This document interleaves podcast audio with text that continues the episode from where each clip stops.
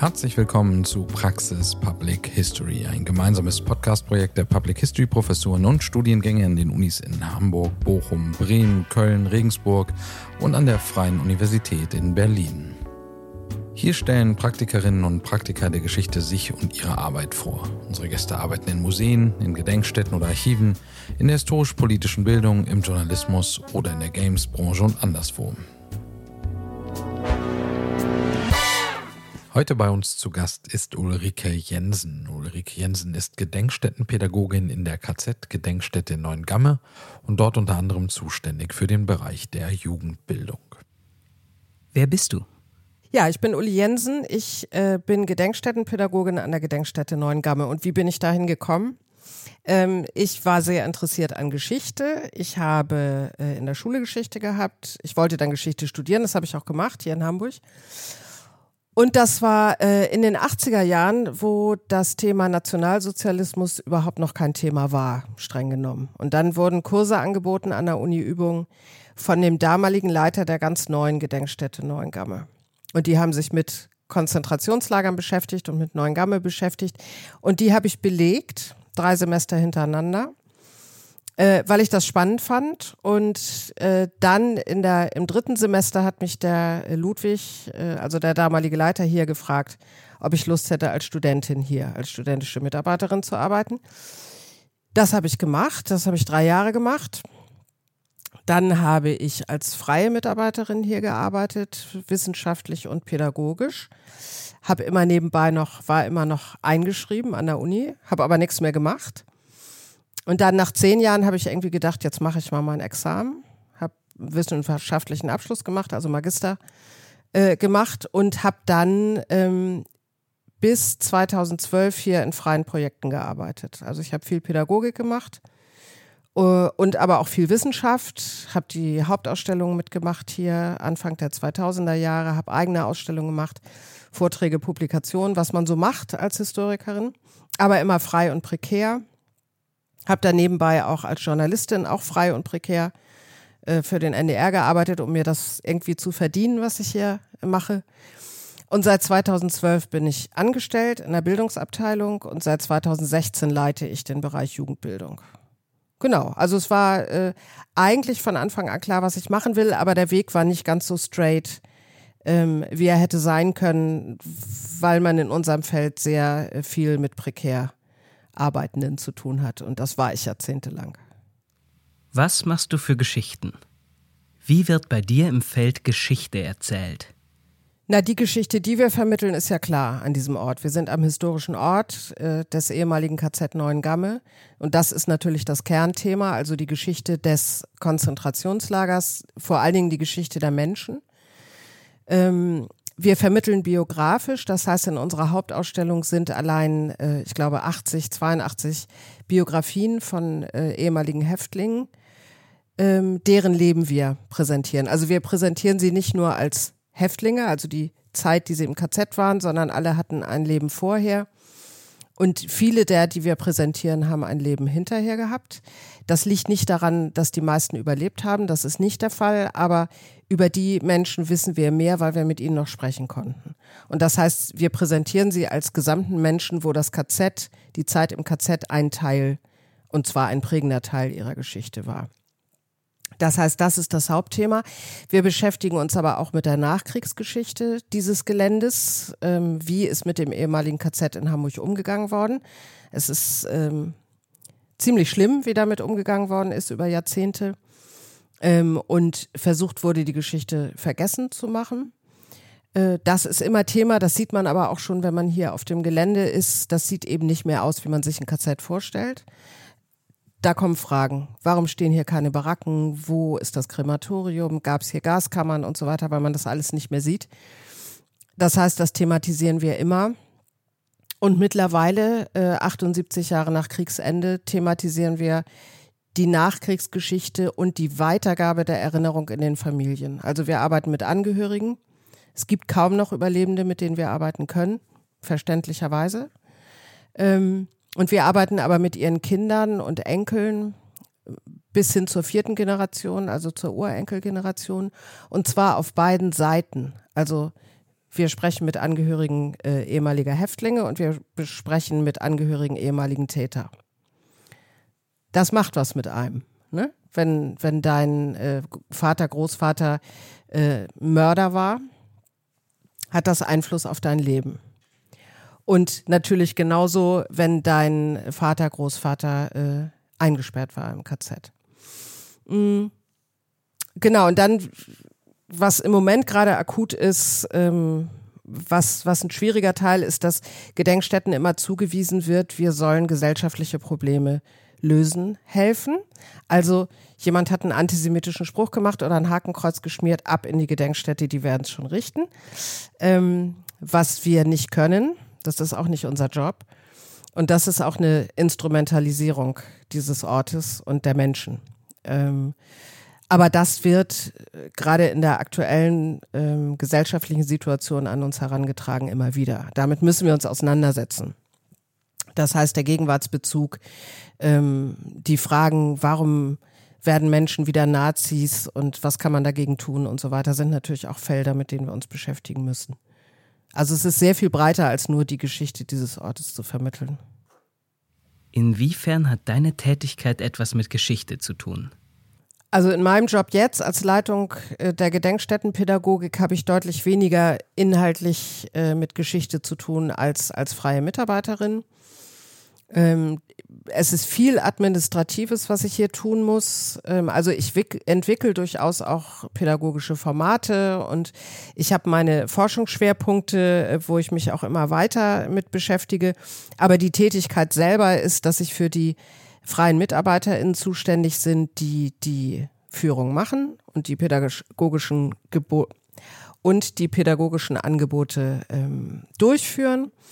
Ähm, ich bilde sie aus, ich bilde sie weiter, ich evaluiere sie.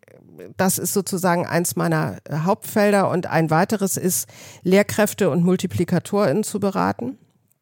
Also die rufen hier an und sagen, ich möchte mit meiner Klasse kommen. Was haben Sie so? Was eignet sich für meine Klasse? Ähm, und äh, ich bilde sie auch fort. Also LehrerInnen, die dieses Fach unterrichten, die sollten sich äh, damit auch auseinandersetzen vorher. Und äh, es ist nicht schlimmer als eine Lehrkraft, die hierher kommt mit einer Klasse und ihre eigenen Emotionen nicht im Griff hat, weil sie die sozusagen auf die Klasse projiziert und die Kinder dann gar keine Möglichkeit haben, ein, ein eigenes Gefühl zu entwickeln zu dieser Geschichte und zu diesem Ort oder eben auch nicht, was auch völlig okay ist. Ähm, das sind sozusagen die Hauptdinge. Natürlich haben wir auch haufenweise Konferenzen. Wir sind vernetzt, äh, nicht nur hier im Haus, die verschiedenen Abteilungen, sondern ich bin vernetzt mit allen anderen großen Gedenkstätten, den pädagogischen Mitarbeitenden da. Man kennt sich, das ist eine kleine Community. Wir klauen auch voneinander. Also der eine hat ein tolles Format entwickelt und man überlegt, kann ich das auf unsere Gedenkstätte auch übertragen? Und solche Dinge. Ähm, ich arbeite viel mit Überlebenden, die paar, die es noch gibt. Ähm, aber ich bin ja schon ein bisschen länger hier, also ich arbeite und habe sehr viel mit ihnen gearbeitet, was äh, sozusagen emotional äh, der, der Kernbereich meiner Arbeit ist. Also der hilft mir auch, wenn es mir mal zu viel wird mit diesem Thema, weil ich weiß einfach, für wen ich das auch mache. Wie kommt man dahin, wo du bist?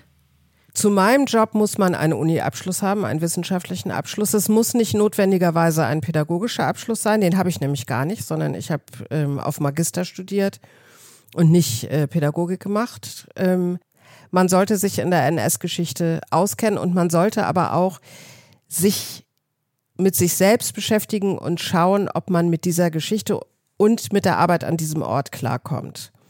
Das klingt ähm, bisschen verquast, aber es ist gar nicht so leicht, sich tagtäglich an diesem Ort zu befinden, hier hinzufahren, zu wissen, was an diesem Ort äh, passiert ist. Das ist sozusagen, das sind die, die Soft Skills, aber die ganz wichtig sind. Du kannst den Job nur machen, wenn du dich mit dir selber möglichst auch mit deiner Familiengeschichte und mit diesem Thema auseinandergesetzt hast.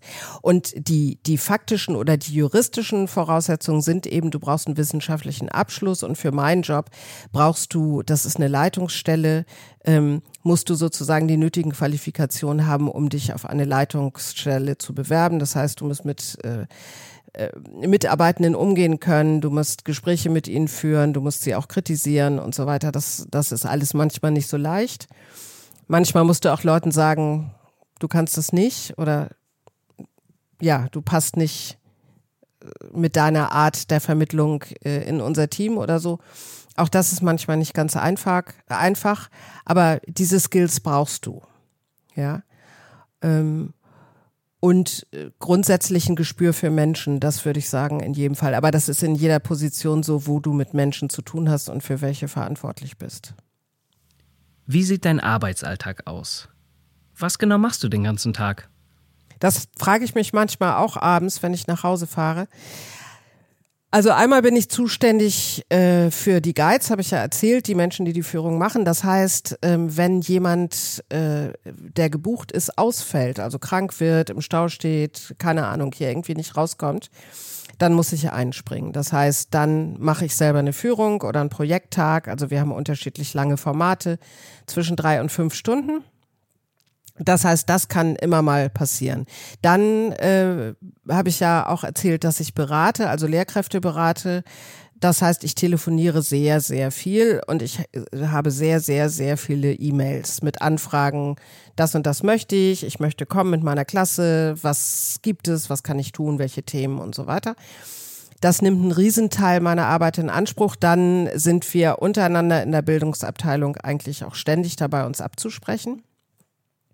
Es gibt meinen Bereich der Jugendbildung, es gibt die Erwachsenenbildung, es gibt Medienprojekte, es gibt Begegnungsprojekte und wir alle stimmen uns auch immer miteinander ab und arbeiten eben auch sehr gern im Tandem, also dass wir gemeinsam Projekte machen, ähm, die wir konzipieren müssen. Wir werden ständig auf irgendwelche Konferenzen äh, eingeladen oder für Moderationen gebucht und so. Das muss auch irgendwann vorbereitet werden. Das geht dann wieder mehr ins Inhaltliche. Das ist ganz schön dass man da nicht nur organisatorisch unterwegs ist.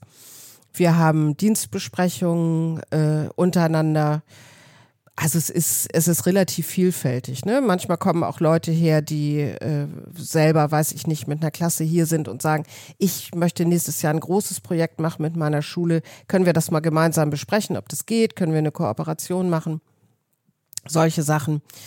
Ähm, Jetzt hatten wir gerade aktuell eine Kooperation mit dem Bucerius Kunstforum. Die hatten eine Fotoausstellung von Lee Miller oder haben sie noch, die unter anderem bei der Befreiung von Buchenwald und Dachau dabei war und fotografiert hat. Und die KollegInnen dort wollten wissen, wie gehen wir mit diesen Fotos um. Wir machen eine Retro. Das heißt, die Fotos müssen in die Ausstellung, aber sie sind ganz schön schlimm. Und wie machen wir das? Wie gehen wir damit um? Da sind wir beratend tätig gewesen, haben die Guides da geschult und solche Sachen. Also es gibt keinen typischen Arbeitstag, wo ich sagen würde, es läuft immer so oder es gibt immer wie im Radio oder so um zwölf eine Konferenz. Das gibt's hier nicht, sondern das ist häufig ganz viel auf Zuruf. Was muss ich können, um da zu arbeiten, wo du arbeitest? Viele Leute denken, dass man was Besonderes studiert haben muss ich habe das vorhin schon gesagt, für Leitungspositionen oder so ist das auch so.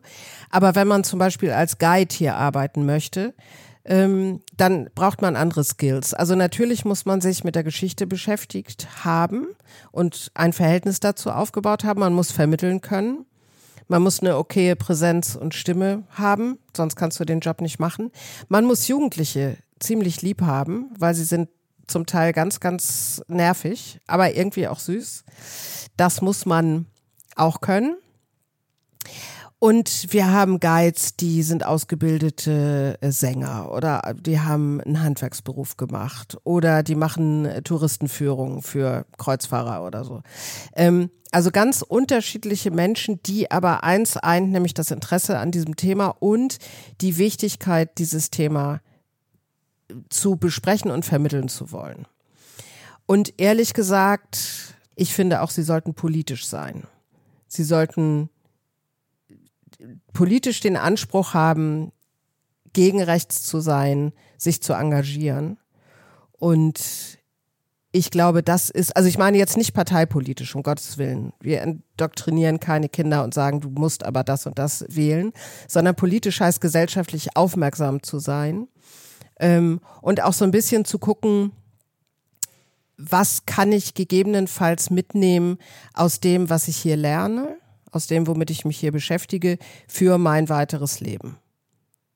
Und das heißt für mich nicht, dass Leute aus der Geschichte lernen, sondern dass sie sich mit sich selber beschäftigen und mit der Gesellschaft, in der sie leben. Und ich glaube, da können wir relativ viel zu beitragen. Und ich kann hier niemanden brauchen, der einfach nur seinen Job macht. Also einen Job macht. Einfach sagt, ich will, keine Ahnung, äh, in neuen Gamme Geld verdienen. Das ist nicht der Punkt, sondern ich äh, möchte Leute hier haben, die engagiert sind, die auch nicht einen 9-to-5-Job machen, sondern äh, die Interesse haben, sich auch weiterzubilden und Interesse haben, ähm, auch andere Leute für das Thema zu interessieren.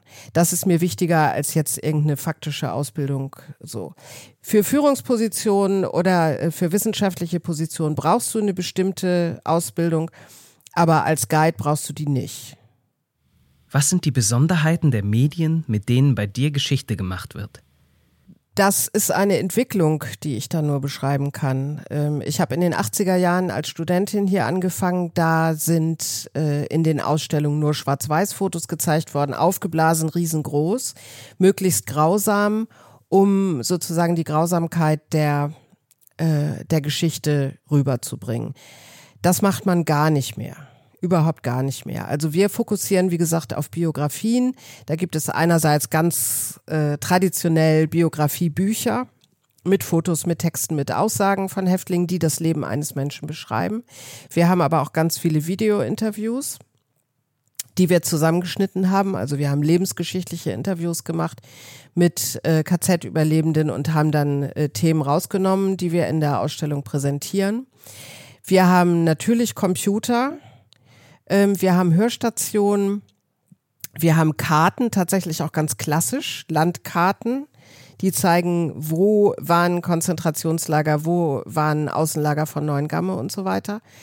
Ähm, in unserer pädagogischen Arbeit äh, arbeiten wir viel auch mit Podcasts, also dass wir Podcasts herstellen lassen zu bestimmten Themen. Entweder erzählen die Kids dann von einem äh, Häftling, mit dem sie sich beschäftigt haben, oder Manchmal machen sie das tatsächlich so ein bisschen was ähnliches, äh, wie wir hier machen, dass wir sie rumgehen äh, und BesucherInnen befragen lassen oder auch KollegInnen befragen lassen. Wie geht's Ihnen hier? Warum arbeiten Sie hier? Was hat Sie dazu gebracht und so? Also arbeiten viel mit Audio. Wir arbeiten aber auch, äh, also stellen Stop-Motion-Filme her. Das sind so lange Projekte, die wir dann machen. Die sind mehrtägig. Ähm, und meine Kollegin Iris, die ja auch äh, noch auftaucht, die die Öffentlichkeitsarbeit macht, die ähm, macht auch viel mit Games, mit, mit sämtlichen Social Media äh, die man sich vorstellen kann, in denen sind wir präsent, machen TikTok-Videos mit unseren Freiwilligen von der Aktion Sühnezeichen, also mit äh, sehr jungen Leuten hier. Ähm, und diskutieren natürlich auch über äh, VR und AR und so weiter. Also das äh, ist da sind wir in Neuengamme ganz vorne. Aber da ist jetzt sozusagen in meinem Bereich noch nicht so viel. Das ist tatsächlich eher, dass wir mit den Kids sprechen, dass wir sie genau Aufzeichnungen machen lassen, Audio oder Video, aber dass wir da jetzt noch nicht so wahnsinnig viel mit neuen Medien zu tun haben. Als Gedenkstätte ja, in meinem Bereich noch nicht so viel. Was würdest du Studierenden empfehlen, die gern später in deinem Feld arbeiten wollen? Sie sollen sich vor allen Dingen breit aufstellen. Sie sollen nicht einfach straight studieren und sonst nichts machen, also sich ausschließlich aufs äh, Studium konzentrieren. Äh, sie sollen über den Tellerrand gucken. Also auf jeden Fall mehr als das äh, im Studium ja verlangte Pflichtpraktikum zu machen, mal in verschiedene Bereiche reinschnuppern, vielleicht mal in eine Gedenkstätte oder in einen Verlag oder in ein äh, klassisches Museum oder in äh, in den Hörfunk mal oder oder oder. Also dass sie einfach mal erkunden, was kann ich alles machen mit dem, was ich hier an der Uni lerne und äh, dann feststellen, okay, das geht für mich ein bisschen mehr in die Richtung, ich kann ganz gut sprechen oder ich kann ganz gut paraphrasieren, irgendwas zusammenfassen oder so. Also sich umgucken, was es so gibt. Offen sein, auf jeden Fall und sich nicht komplett spezialisieren auf, ich will unbedingt das machen und ich kann nichts anderes machen in meinem Leben. Wenn wir GeisteswissenschaftlerInnen ähm, sozusagen so darauf beharren würden, dass wir irgendetwas Bestimmtes machen wollen, ich fürchte, dann kommen wir nicht weit. Und ich persönlich würde hier in Neuengamme tatsächlich auch niemanden beschäftigen, der oder die einfach nur ein ganz fleißiger Student oder fleißige Studentin ist, mit super Noten, aber äh, eine reine Theoretikerin ist. Das, äh, da wirst du nix in der Gedenkstätte. Ähm, hier musst du flexibel sein, hier musst du verschiedene Sachen machen. Also wir alle schleppen auch mal Stühle oder bauen irgendwelche Leinwände auf oder so. Auch das gehört zu der Arbeit dazu.